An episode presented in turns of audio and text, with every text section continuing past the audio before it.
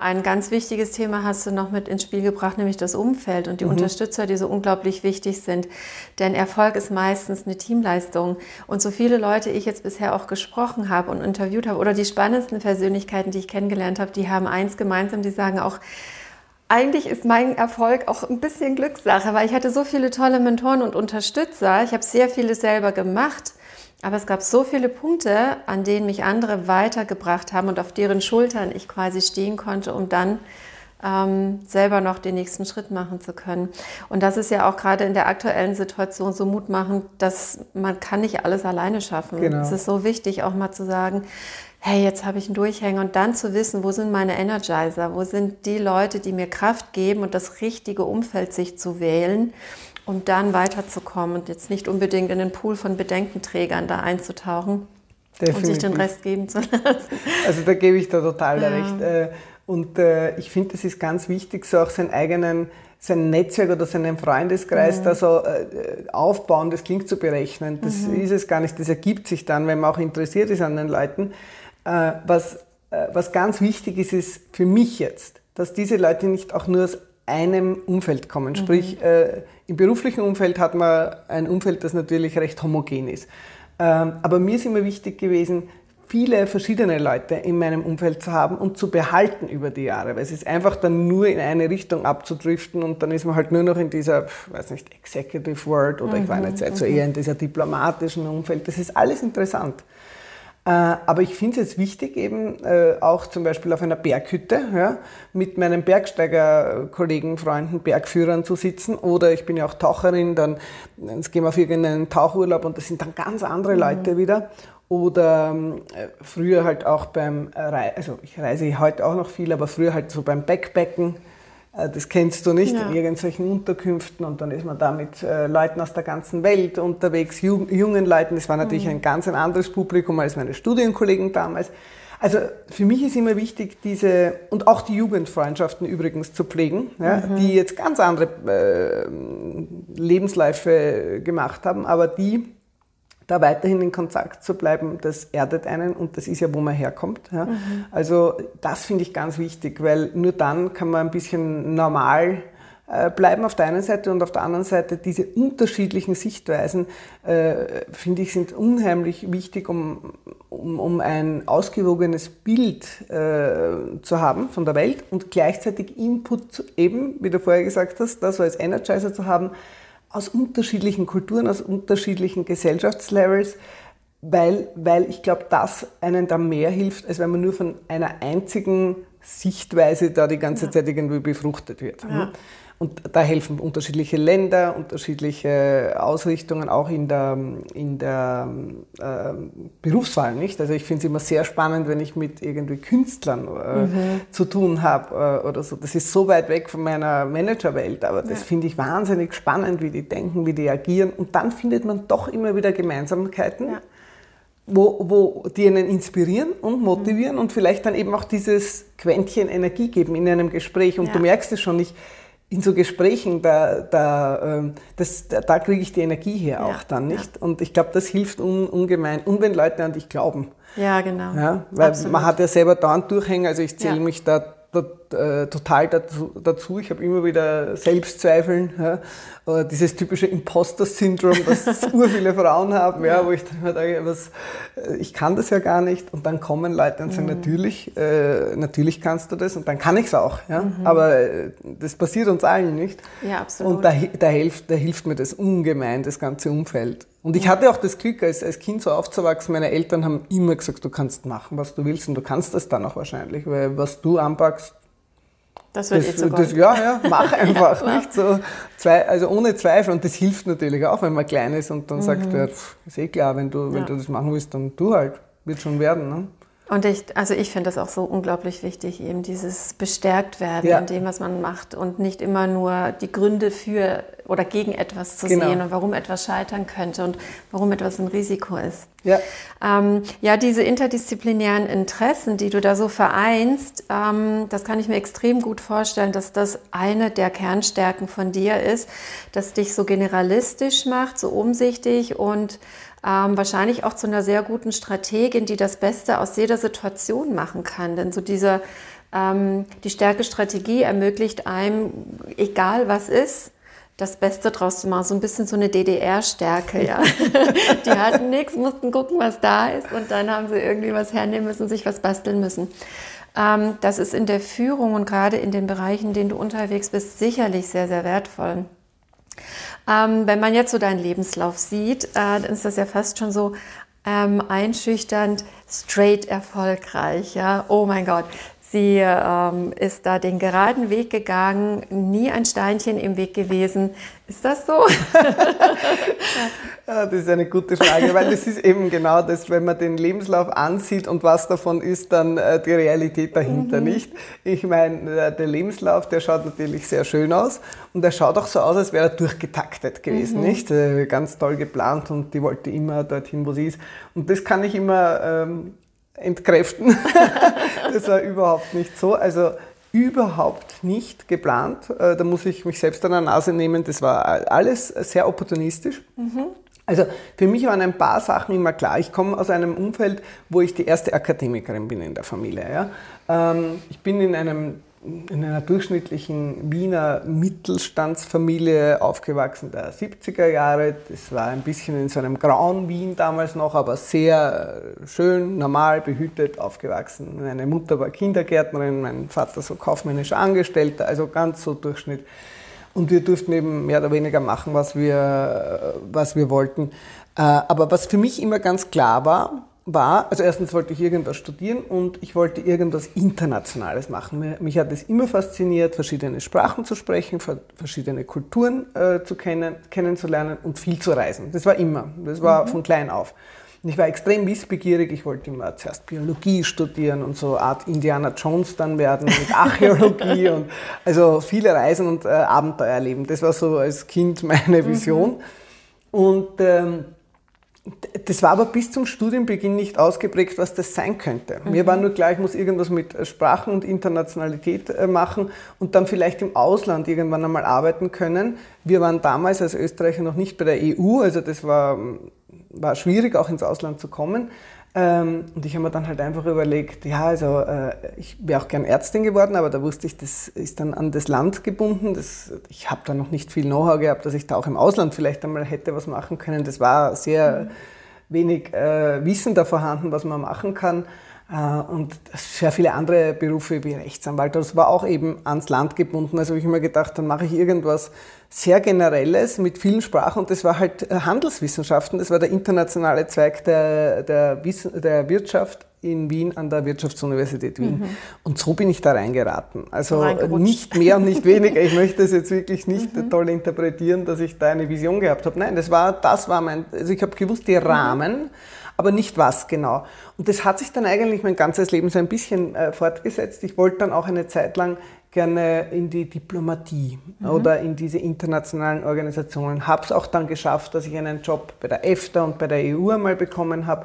Habe sogar ein Postgraduate, ein Stipendium bekommen, bin da als eine der acht oder neun Österreicherinnen aufgenommen worden, damals in, dieses, äh, in diese Ausbildungsstätte äh, alles gesponsert mit Stipendien, das war ganz toll. Aber mir ist auch bewusst worden, das ist jetzt nicht wahrscheinlich ganz meiner, meiner Mentalität, meinem, äh, ähm, meinem Anspruch äh, damals äh, Genüge getan, dieses äh, Leben als vielleicht äh, EU, nicht Diplomat, sondern Eurocrat, also in einer der, mhm. oder als Diplomat, weil ich auch ein bisschen be so bewegen was wollte und, und halt da sehr dynamisch war.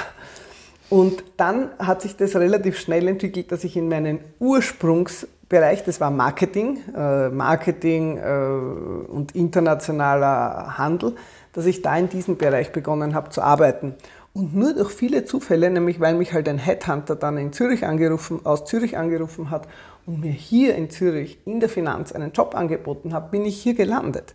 Also ich habe nie die Aspiration gehabt, dass ich gesagt habe, ich muss jetzt äh, in, in, die Schweiz und ich muss in der Finanzwelt sein. Mhm. Überhaupt nicht. Das war einfach ein Angebot, das hat sehr spannend geklungen, es war auch spannend. Äh, und äh, ich habe ein paar Leute in Zürich gekannt, ich war schon ein paar Mal hier, ich war damals schon begeisterte Alpinistin. Mir gedacht, gut, ich bin aus München nach Zürich gezogen, sind beides mhm. Städte, die in der Nähe von Bergen sind, aber Zürich noch näher. Und das war ein bisschen immer eine Kombination aus privaten Überlegungen mhm. und beruflichen. Also es war nie, also ganz selten, wo ich gesagt habe, das ist jetzt nur äh, weil beruflich, also nur der Inhalt, sondern es hat immer das Package passen müssen. Und das war für mich Internationalität im Normalfall und, Sachen, die ich bewegen kann, nicht? Also wo ich irgendwo das Gefühl habe, ich kann was bewegen. Ist natürlich dann teilweise auch passiert, dass ich dann Jobs hatte, wo das nicht vielleicht so ausgeprägt war, aber dann hat der andere Bereich vielleicht besser gepasst oder das aufgewogen, wo ich gesagt habe, ja, aber jetzt ist es halt sehr international, ich kann viel reisen, ich lerne andere Länder kennen, und die Managementstile dort oder die, ähm, die äh, Models, die dort mhm. angewandt werden, wie auch immer das war immer für mich so ein, ein Abwägen. Und ich finde, das ist auch wichtig, dass man, dass man da das Gesamtpackage immer sieht, wie im Übrigen im Leben, nicht? Wo man mhm. dann sagt, ja, ein Standbein ist mein Beruf der, das ist sehr spannend, das muss interessant sein, weil man den Großteil des Tages da verbringt. Ein Standbein ist Familie, Freunde, äh, mhm. die man pflegen sollte. Und das dritte Standbein, und nur dann steht er, der Hocker, ist halt so persönliche Hobbys, Passionen, äh, wofür ja. man sich wirklich interessiert, wenn man auch nicht arbeitet. Und das habe ich halt immer schon gemerkt, wenn dann, wenn wenn eins dann ein bisschen so zum Wackeln beginnt oder ein bisschen weniger belastet ist, hat man die anderen zwei, die halt noch gut äh, einen äh, weiterbringen. Also wenn jetzt einmal mhm. der, der, Job weg ist, dann hat man die Hobbys und Familie, Freunde. Wenn die Familie, Freunde ein bisschen kürzer kommt oder wenn man einen Bruch in der Partnerschaft hat, dann stürzt man sich im Normalfall dann ein bisschen mehr vielleicht auf die Hobbys und auf den Beruf. Aber was wirklich schwierig ist, ist, wenn die Person nur ein, also so ein Stockerl hat mit einem einzigen oder zwei. Melkhocker. Ja, also ja. das ist schon ein bisschen auch so eine Strategie, glaube ich, äh, um mentally sound auch zu bleiben. Ja. Und das haben viele Leute auch bei Covid jetzt gemerkt, nicht? Ähm, es ist schon wichtig, dass man ein bisschen ausgeglichen hat, äh, genau. das Leben äh, hat. Und das ist natürlich, je höher man im, Beruf steht oder je anspruchsvoller die Jobs werden, desto schwieriger, weil es absorbiert einfach so unheimlich viel Zeit. Unheimlich viel Zeit. Und man ist ja völlig immer fremdgesteuert. Aber wenn man dann den Job selbst so gewählt hat, dass der eben nicht nur aus mhm. äh, jetzt den äh, technischen Inhalten besteht, sondern wo man auch noch Interesse und Motivation aus anderen äh, Faktoren bekommt. Also bei mir war das eben diese Internationalität. Ich habe mich mhm. dann einfach gefreut, weil ich dann halt gerade in Asien war. Ne? Mhm. Äh, oder äh, durch die Interaktion mit Leuten.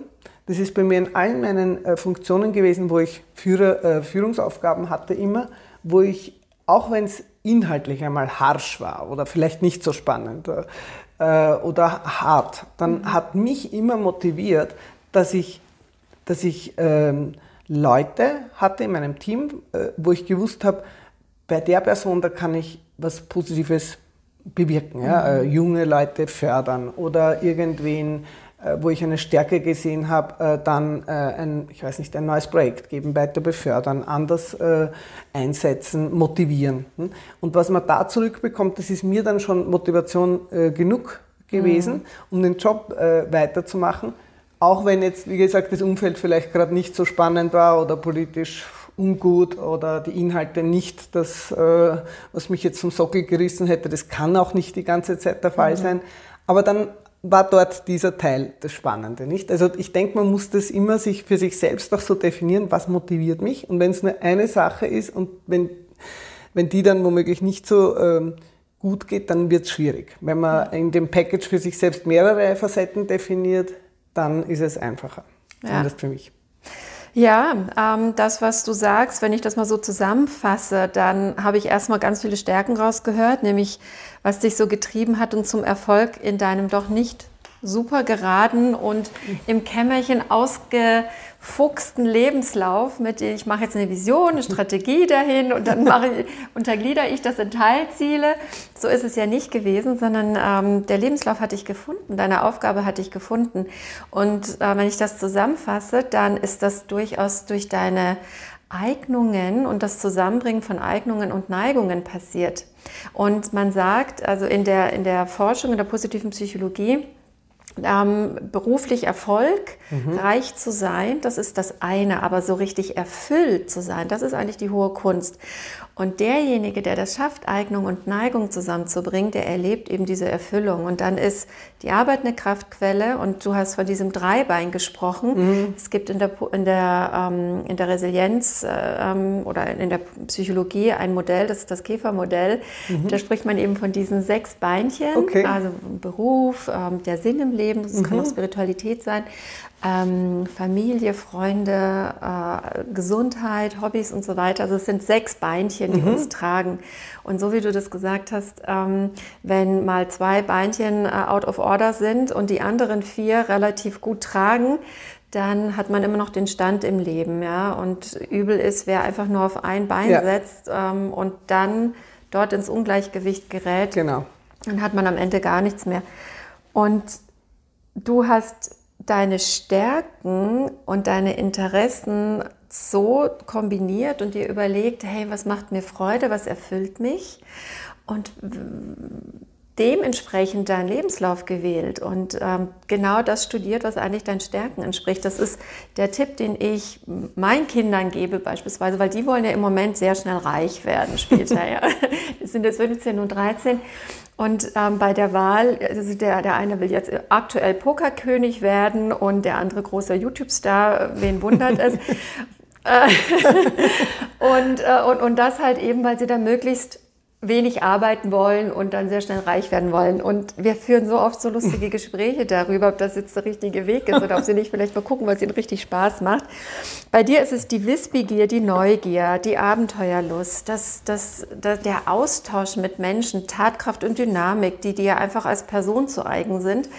Ähm, aber auch dieses Menschen weiterbilden wollen und eine tiefe Erfüllung da herausziehen, wenn du siehst, hey, ich habe durch meine Anwesenheit, durch meine Interaktion mit der Person hier etwas im Spuren hinterlassen können. Ja, ähm, das heißt, im Grunde hast du ja genau bilderbuchmäßig das alles so gemacht, um die Stärken leben zu können und dein Potenzial entfalten ja, zu können. Ja, ich glaube aber auch das klingt jetzt eigentlich mh, mm, besser, als, als, als ich es geplant habe, weil also ich möchte es ja auch nicht verklären, ich habe schon immer auch äh, Geld verdienen wollen. Ja? Also das ist jetzt, ich bin nicht völlig altruistisch durch die Welt geschritten mhm. und äh, äh, wollte nur in NGOs arbeiten. Ich bin von Haus aus so geprägt gewesen, ich wollte viele reisen, ich wollte viel unternehmen und hatte nie Geld, äh, logischerweise, weil ich hatte aus dem Elternhaus nicht Geld vorhanden mhm. und daher war ich auch angehalten, ununterbrochen irgendwo Geld zu verdienen. Und äh, du hast das vorher gesagt, das DDR-Syndrom, das kenne ich in- und auswendig. Ich kann mhm. mit ganz wenig Geld sehr, sehr viel machen. Ich habe immer einen Weg gefunden, dann mhm. trotzdem die Reise anzutreten oder das, was ich möchte, irgendwie zu unternehmen, die Sportart zu machen. Und wenn es beim McDonald's Nebenjob äh, während, dem, während der Schule war. Also insofern, ich war dann schon sehr realistisch, auch in meinem Studium dann, äh, wo ich gesagt habe, ja, ich, ähm, ich könnte auch was machen, wo ich mehr Zeit habe. Ähm, ich wollte eine Zeit lang Mathematik und Sport studieren. Mhm. Ja. Und da war ich dann aber auch sehr realistisch und habe gesagt, ja gut, da habe ich dann drei Monate, hat man da Urlaub im Jahr, aber was mache ich mit dem Urlaub, wenn ich kein Geld habe? Und in Österreich verdienen wir als Lehrer ganz wenig. Mhm. Und da war ich schon so weit, dass ich gesagt habe, ich möchte schon äh, äh, genug Geld verdienen, also ich muss jetzt nicht Multimillionär werden, ähm, aber dass ich all diese Dinge, die mich eben so interessieren, mhm diese vielen Länder auf der ganzen Welt. Ja. Ich bin nach wie vor begeisterte Reise, äh, Reisende und äh, sehr oft auf Achse, dass ich mir das auch leisten kann, dorthin zu fahren. Mhm. Und das mhm. war ja damals nicht so selbstverständlich. Da hat es ja auch noch die, nicht diese, diese ganzen Low-Cost-Carrier gegeben. Wir sind immer noch mit dem Zug nach Italien gefahren und so weiter. Aber wie das dann so in, äh, in, in, Reichweite gekommen ist, das war mir schon klar. Das war aber mehr ein Mittel zum Zweck. Mhm. Also weniger Dinge kaufen, natürlich bin ich auch froh, wenn ich mir irgendwas Schönes einmal kaufen kann oder eine Sportausrüstung, die ich dann brauche, oder neue mhm. Ski. Ja. Aber das ist nicht der Hauptantrieb gewesen. Ich glaube, und das habe ich mich oft gefragt, ob ich so viele Dinge gemacht hätte und auch eine Karriere in der Art und Weise gemacht hätte, wäre ich nicht, wäre ich reich aufgewachsen und hätte nicht auch immer diesen Antrieb gehabt, ich, dass ich ja auch das Geld verdienen muss mhm. dazu. Also ich, ich, ich bin mir nicht sicher, ob ich so viel ähm, Biss gehabt hätte und Antrieb und so eine hohe Motivation. Es war schon auch das dabei. Es war so eine Kombination, mhm. weil ja nichts vorgegeben war. Also ich habe ja nichts eigentlich, äh, ich habe alles selbst aufgebaut. Und ich glaube, das, das hat mich wirklich noch angetrieben. Also wenn ich jetzt so ein verwöhntes Millionärstöchterchen gewesen wäre, ich bin mir nicht sicher. Ich bewundere die eigentlich, die dann noch was machen. Die dann noch was Die müssen ja, ja nicht. Mhm, genau. Und, äh, und das finde ich eigentlich noch eine spannende Überlegung. Was hätte man denn mhm. gemacht, wenn man nicht hätte müssen? Ja. Also den Luxus auf irgendeinen Job zu verzichten und einfach zu sagen, ich mache jetzt ein Jahr nichts. Mhm. Ja, ich gehe, weiß nicht, Weltreisen, schön wäre es gewesen. Aber irgendwer hätte das ja zahlen müssen. Ja. Ja. Und insofern finde ich das jetzt noch spannend. Mhm. Ja. Retro, äh, mhm. äh, also das, äh, genau. Äh, was wäre dann gewesen? Bin ich mir nicht sicher. Also der Antrieb war sicher auch deswegen da. Aber du sagst schon richtig, diese Motivation, ja, mhm. die, die habe ich mir dann schon durch diese Interessen immer selbst generiert. Ja. Weil das Geld alleine ist keine Motivation und vor allem, es weiß ja auch die ganze Glücksforschung und so weiter. Ja, man weiß ja, wenn man dann ein gewisses Level einmal erreicht hat und das hat man dann recht geschwind, vor allem wenn man dann in der Schweiz irgendwo arbeitet, als äh, in einem Executive-Job, dieses Level hat man dann recht schnell und dann ist ja der Zuwachs an Happiness nur noch ganz gering, also der Grenznutzen ist ja abnehmend dann. Genau. Ähm, und der Rest ist ja dann nur noch Sicherheit, die man sich aufbaut. Ne? Ähm, und das war eigentlich relativ schnell erreicht. Und dann muss man sich ja selbst überlegen, warum mache ich das überhaupt mhm. noch? Also äh, ist es die Anerkennung von anderen? Sicher auch ein Grund. Ist es der Einfluss, den man hat? Sicher auch ein Grund. Ist es der Gestaltungsspielraum, ich glaube, das ist bei mir einer der Gründe, wo ich immer am glücklichsten war in Jobs, wenn ich wirklich Gestaltungsspielraum gehabt mhm. habe und was bewirken konnte, auch, auch ja. wenn es nur im Kleinen war, aber dann wirklich was tun. Und die Jobs, die mir am wenigsten Spaß gemacht haben, waren die, wo ich vielleicht eine tolle Position hatte, aber so ein bisschen diese General ohne Heer äh, Jobs, ja, wo der Titel hoch ist, aber man eigentlich nicht wirklich was bewirken kann, weil es halt von Politics oder sonst was abhängt. Also da muss man sich dann schon immer fragen, was mache ich und je älter, desto mehr, mit meiner Lebenszeit, nicht? Mhm. Was bewirke ich denn da? Genau. Ich, jetzt habe ich wieder einen Tag geopfert äh, in, äh, in, im Büro oder vor dem Screen jetzt in Corona-Zeiten und äh, was hat das jetzt bewirkt? Äh, mhm. Was ist, wenn ich jetzt, äh, ich weiß nicht, äh, das, diesen Tag nicht so verlebt hätte? Wäre das dann ein Unterschied? Hätte das mhm. irgendeinen Unterschied gemacht? Und wenn nicht, ist es eigentlich frustrierend, weil es, die Lebenszeit ist ja limitiert.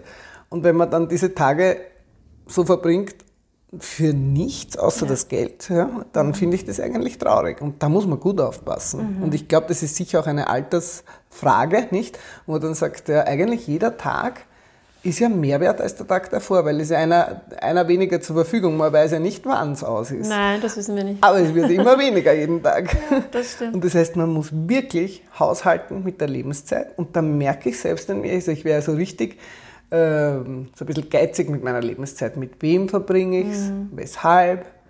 Äh, will ich diese Zeit jetzt wirklich dafür aufbringen mhm. oder nicht? Und was ist der Hintergrund? Und ich glaube, das muss man sich gut überlegen. Da kommt man auch wieder zu diesen ganzen Beinchen und ich finde das mhm. noch spannend, dass das noch einmal weiter aufgedröselt ist auf sechs Beinchen, aber es ist so, nicht mhm. letztendlich. Ja. Zahlt das auf irgendeinem dieser Beinchen ein? Ähm, genau. Und wie wichtig ist mir dieses Beinchen jetzt in der, ja. in der Lebensphase, wo ich bin, nicht? Ja, man wird achtsamer und bewusster. Genau. Einfach bewusster. Genau. Und, ja. und, man sieht ja auch das Zeitempfinden bei Kindern oder Jugendlichen unendlich. Zehn Jahre zwischen 20 und 30, das war unendlich ein unendlich. abgeschlossenes Leben für sich. Und zehn Jahre jetzt, in, in, also ich bin jetzt 45, ähm, das geht flott. Die letzten zehn Jahre, ich weiß gar nicht, wo die geblieben sind. Genau. Ich habe schon genau. Angst vor den nächsten zehn. die, die werden mir ganz bewusst. Ganz, schnell, ganz bewusst. Ganz bewusst, genau, genau. Äh, was mich jetzt noch total interessiert, die ganze Zeit jetzt im Hinterkopf, jetzt sehe ich dich hier als, als gestandene, attraktive, sportliche, äh, erwachsene Frau.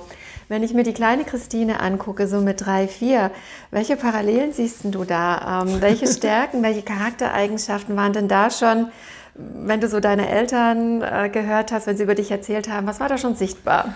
Ah, also, also ich ich das so sagen soll, ich glaube, mein Charakter war relativ früh sehr stark ausgeprägt und meine Mutter hat dann auch irgendwann gesagt, dem Kind brauche ich nicht irgendwas verbieten, das macht's einfach. Mhm. Und ich war sehr früh sehr selbstbestimmt, mhm. durfte aber auch. Also muss ich dazu sagen, und das rechne ich meiner Mutter noch heute sehr, sehr hoch an, weil man kann dann Kinder lassen oder brechen. Und ich wäre mhm. sicher ein Kind gewesen, das dann irgendwie wahrscheinlich dann abgehaut wäre.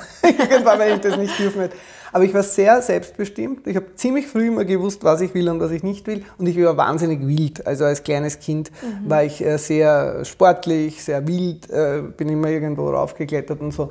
Äh, und irrsinnig interessiert an allen und mhm. sehr furchtlos. Und das war sicher sehr anspruchsvoll für meine Eltern, mich ja. da im Zaum zu halten. Ähm, aber ich glaube, diese, dieses Interesse, dieses äh, ein bisschen wilde auch, äh, das, das ist mir geblieben. Natürlich dann abgeschwächt irgendwann äh, mit dem Alter wird man ja dann doch etwas äh, raisonabler. Aber äh, dieses Interesse an allen und äh, dieses wirklich gewisse Sachen einfach machen wollen, das ist mir nach wie vor geblieben. Mhm. Und das ist witzig, dass man, also, dass man feststellt, dass das offensichtlich diese Charaktereigenschaften schon als ganz kleines Kind eigentlich da sind, dann wird man oder wird man nicht geformt mhm. bis zu einem mhm. gewissen äh, Grad und natürlich sozialisiert. Aber diese Grundcharaktereigenschaften, die sind schon äh, da ausgeprägt offensichtlich. Mitgeliefert, ja. ja. Grundausstattung. Ja, genau. ja, das ist nämlich wirklich in der Tat so interessant. Äh, man hat in der positiven Psychologie herausgefunden, dass so dreijährige Stöpsel mhm. ähm, bestimmte Charaktereigenschaften haben und man hat die 26 Jahre später noch einmal ähm, angeschaut, in bestimmten Situationen mhm. analysiert und konnte genau diese Eigenschaften wiederfinden. Also zu 50 Prozent werden wir ja quasi durch unseren Erbstrom beeinflusst und, und 50 Prozent durch die Prägung in der frühkindlichen Zeit. Ähm, und das ist schon sehr, sehr spannend. Also es wundert mich nicht, da wo du stehst ähm, im Moment in deinem Leben ähm, und, und, dass du da hochgekommen bist mit dieser Dynamik, dem Drive, der Wissbegier, der Neugier, Abenteuerlust und auch diesem eigenständigen Denken und, und, und die Welt auf eigene Faust entdecken wollen und sich nicht Schranken einfach geben wollen. Und dass du jetzt auch nicht gesagt hast, ich suche mir jetzt einfach einen reichen Typ und heirate den, sondern ich mache meinen Weg. Ähm, es, es, es, ist, ist auch nicht, total klar. Es ist, es, ist, es, ist gleich, es ist nicht immer die angenehmste Version des Lebens. Nein, es wäre vielleicht einfacher so eben... Äh, äh, irgendeinen äh, reichen Typen zu haben, aber ich muss sagen, ich bin nicht der Typ dafür. Genau. Nicht? Also das ist das Nächste. Ja? Mhm. Ich bin äh, in einer sehr ausgewogenen Partnerschaft und und das schätze ich auch. Also mhm. ich denke, auch das ist kein Zufall, wie man dann mhm. äh, endet äh, oder wie man dann lebt. Äh, aber es ist schon interessant, was du sagst, eben, dass das von klein auf irgendwie schon mhm. so mitgegeben ist. Und da gibt es doch auch diese Tests, das kennst du sicher mit dem Marshmallow-Test. Ja. Und da kann ich mich eindeutig mit ja. dem Kind identifizieren, das sich selbst so diszipliniert ist gegenüber mhm. und den nicht anrührt, diesen mhm. Marshmallow. Also das, eine hohe Selbstdisziplin, die hatte ich schon auch immer, ja. wenn es notwendig war. Was ja eben auch mit Marathon und Bergsteigen mhm. und, und mhm. Ironman und diese Dinge, das ist ja auch so eine Art Selbst Disziplinierung Absolut. und auch ein bisschen ein Testen an sich mhm. selbst, an seine mhm. Grenzen, wie weit geht es und wie geht es, wenn, nicht? Wie, ja. wie reagiere ich da? Das ist ja auch eine Art von Selbstreflexion inklusive halt äh, äh, physischer mhm. Exposition. Ja. Genau. Ja, sehr, sehr spannend. Ähm, jetzt habe ich noch eine, also eine vorletzte Frage an dich. Ähm, wenn du deinem 18-jährigen Ich jetzt begegnen würdest, durch die Zeitmaschine, die ich hier ähm, gebaut habe und demnächst auf den Markt bringe, ähm, was würdest du dem auf den Weg geben? Gibt es irgendeinen Tipp, den du deinem 18-jährigen Ich jetzt so ähm, auf Basis deiner aktuellen Erfahrung und dem Lebensrucksack, den geschnürt hast, mitgeben kannst? Naja, also jetzt also was ich auf jeden Fall sagen würde, ist, dass sie Amazon Yahoo Shares kaufen sollen, Bitcoin am Anfang. Und dann, dann sind sie fein raus und müssen nicht mehr reich heiraten. Dann bist du ganz schnell ja, ganz reich, wenn du das weißt. Genau. Nein, aber aller Ernstens, ich glaube, ich bin natürlich schon noch in einem, wie gesagt, Österreich der 70er, 80er Jahre aufgewachsen, wo die Hierarchien sehr stark waren, wo alles regiert war, natürlich von, von irgendwelchen Männern, von verschiedensten Parteien. Ähm, und da war schon noch das, dieses Denken, die, ähm, diese äh, Leute, die äh, das Land regieren oder Unternehmen regieren, die sind halt irgendwie, ja, haben August privilegiert, aber die haben irgendwie das magische Elixier. Ne? Also das ist, das sieht man dann so es war für mich irgendwie nicht klar, dass all diese Leute auch nur mit Wasser kochen. Und dann mhm. kommt man selbst äh, da in diese äh, Situation oder in diese Positionen rein und hat dann mit den Leuten immer mehr zu tun im Leben. Und das ist natürlich typischerweise, nachdem man 18 ist, ja, ja. Ähm, typischerweise in den 30er Jahren dann vielleicht äh, oder späten 20ern, wo man dann in diesen, äh, in diesen äh, Bereichen Fuß findet. Und da würde ich äh, natürlich, äh, wenn ich das damals schon gewusst hätte, dann wäre diese Ehrfurcht vielleicht damals äh, kleiner gewesen, also dass alle nur mit Wasser kochen. Mhm. Und ich finde das noch so ähm, spannend, das hat mein allererster Chef, das war auch mein größter Mentor, muss ich sagen. Mhm. Der war sicher der prägendste aller meiner Chefs äh, oder Kollegen. Der war damals, da war ich Mitte, Mitte 20 ungefähr, das war mein erster Job in München und der war 25 Jahre älter als ich. Also der war damals Anfang 50.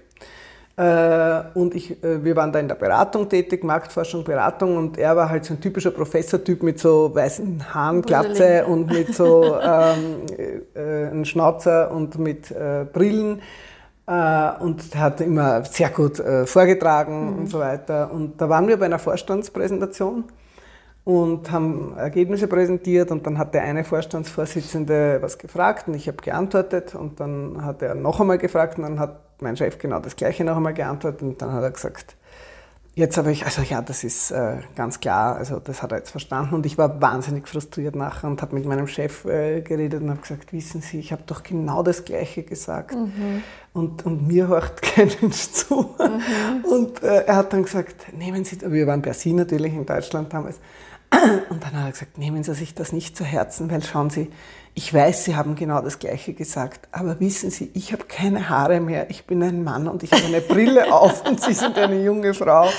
Nehmen Sie sich das nicht zu Herzen, es wird irgendwann ändern. Ja. Und das habe ich so nett gefunden, weil mhm. es war mhm. wirklich dieses, äh, dieses äh, sehr empathische Erklären, mhm. das ist einfach so, ich bin ein alter weißer Mann und, äh, und auf mich hören die Leute und Sie sind eine junge, äh, Frau, ja, was, ich meine, da können Sie froh sein, dass die mit ihnen überhaupt reden mhm. und sie nicht da ist, äh, irgendwie abkanzeln. Und das ist die Realität gewesen mhm. damals, nicht? Und es ist auch heute bis zu einem gewissen Grad noch die Realität. Und äh, das fand ich damals eigentlich sehr ähm, empathisch von ihm, mhm. weil das hat mir damals, und darum weiß ich es nach all den Jahren noch, wirklich so einen Booster gegeben mhm. Und auch, wie er gesagt hat, Sie können mich ruhig vertreten, Sie können da alleine hingehen und ich diese Angst gehabt habe, dass er mich diese Vorstände nicht akzeptieren. Und dann hat er gesagt, schauen Sie, entweder Sie, Sie werden jetzt akzeptiert oder dann müssen die halt warten, dann komme ich einen Monat später halt ja. ich dann, ja, mhm. wie auf Urlaub war. Aber jetzt gehen Sie dahin, Sie schaffen das, mhm. nicht? Und das ist genau, was wir eingangs auch gesagt haben, dieses, dieses, diese Positive Affirmation, nicht? Dieses... Mhm. Ähm, ja, äh, die diese, Selbstbestärkung, genau. der Glaube auch ja, an sich. Ne? Ja. Und da hat, hat er mir damals wahnsinnig geholfen. Ja, ja. ja auch eine tolle Geschichte. Ähm, ja, jetzt hast du mir schon quasi fast die zweite Frage direkt mitbeantwortet äh, zum, zum Mentor, wer, wer ein großer Mentor für dich gewesen ist. Vielleicht noch so zum Abschluss, gibt es ein Buch oder ein Podcast oder irgendetwas, das du empfehlen kannst, wo du sagst, das hat mich total inspiriert oder das hat mich weitergebracht? Ja, ähm, also Buch, ich bin ein wahnsinniger Viktor Frankl-Fan. Der ah, Viktor ja. Frankl, ja, ich, ja. brauche ich mhm. dir nicht erzählen, mhm. ähm, aber für die Hörer, das ist ein, ein österreichischer Psychologe, Psychiater äh, gewesen. Der hat auch noch bis in die 90er Jahre an der Uni gelehrt, mhm. in Wien. Und der äh, war Jude und ist im, im, ins KZ gekommen und da ist auch die Familie gestorben und so eine sehr typische Geschichte. Er hat nachher wieder dann geheiratet, er hat mit der zweiten Frau dann auch ein langes, glückliches Eheleben geführt. Und dieser Viktor Frankl, äh, den finde ich einen als die, äh, die, ganz, ganz faszinierende Persönlichkeit. Ähm, und der hat eben diese, dieses, äh, dieses weltbekannte Buch geschrieben, trotzdem Ja zum Leben sagen. Mhm. Das wurde, ich weiß nicht, in 60 Sprachen übersetzt, weltweit. Ähm, und das hat er damals auf kleine Zettel im KZ geschrieben und hat es überall versteckt im Mantel und versucht und vergraben. Und dann hat ist es aber doch abhanden gekommen. Aber er hat es aus dem Gedächtnis dann wieder geschrieben, mhm. wie er entlassen worden ist, als er rausgekommen ist. Und eigentlich er reflektiert, er hat als Psychologe, also als im KZ Studien für sich angestellt, wer überlebt hat und wer nicht und warum. Mhm. Und er ist draufgekommen, und da haben wir wieder dieses ganze Purpose-Thema, nicht? Die Leute, die auf irgendwas sich hingefreut haben, ja, die gewusst haben, eine Aufgabe wartet mhm. auf sie oder die Kinder leben noch oder die Eltern werden sie noch sehen oder irgendwo ist, ist irgendwer, der auf sie wartet. Die haben mit einem ungleich höheren Prozentsatz überlebt, als die Leute, die einfach sich aufgegeben haben mhm. oder die zum Beispiel erfahren haben, jetzt ist gerade irgendwer gestorben, ne, der, der auf äh, sie gewartet hätte die sind dann am nächsten Tag oft verstorben. Und er hat das wirklich analysiert aus, und das war ja sein Purpose. Deswegen mhm. hat er dann wieder überlebt, weil er natürlich sich das als Aufgabe genommen und er hat gesagt, das ist jetzt ein riesen Experiment, also es ist für mich eine Studie, die ich hier anstelle. Mhm. Ich bin da mittendrin.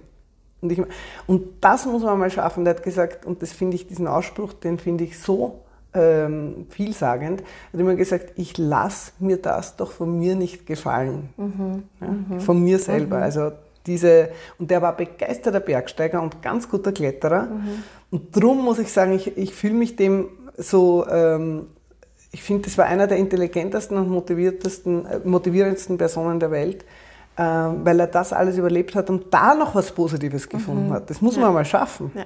Ja, in so einer Situation. Und beide eben war ein toller Bergsteiger. Und, äh, und, und, meine Mutter hat mir erzählt, der war immer auf der Rax, das ist der Hausberg von Wien. Mhm.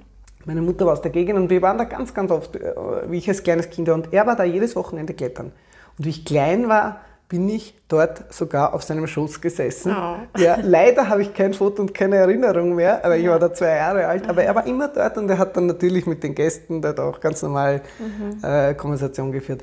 Also das ist äh, der Mann und ein Buch, also äh, das ich jedem Menschen empfehlen würde, weil das einfach äh, alles umschließt, was man eigentlich so wissen sollte und wissen äh, mhm also für sich selbst äh, mitnehmen kann. Ja, ja, kann ich nur bestätigen. Sollte jeder mal gelesen haben. Ja, du kennst das natürlich ja. als, als, als, als Psychologin. Und bei dem Podcast, weil du auch gesagt hast, Podcast, äh, was ich jeden Tag mir anhöre, und das sage ich jetzt nicht, weil ich in der Schweiz bin, aber das ist wirklich das, das NZZ-Format, mhm. NZZ-Akzent. Mhm. Jeden Tag. Ich finde, das ist so gut aufbereitet und ich habe die NZZ abonniert, digital. Mhm. Und, aber diese Artikel, die sind so gut aufbereitet in diesen Podcasts von diesen Reportern und das sind ja für mich so Heroes, so mhm, Reporter, mhm. vor allem Investigativjournalisten, aber auch jetzt so in Kriegsgebieten das, ist, äh, das ist wirklich sehr bereichernd und auf Themen, wo man sonst vielleicht nicht gleich hinkommen würde. Mhm. Also das wäre jetzt noch ein Podcast-Tipp. Super, herzlichen Dank. Das war ein ganz tolles Gespräch auf ganz tolle menschliche Art und zeigt wirklich äh, die Frau, den Mensch dahinter, hinter diesen Funktionen, in denen du tätig bist. Ich danke dir von Herzen für das schöne, inspirierende Gespräch. Sehr gerne, hat viel Spaß gemacht. Ich danke, danke dir für die Einladung noch einmal. Ja, also dann bis bald, Christine. Ja, danke. Ciao. 家。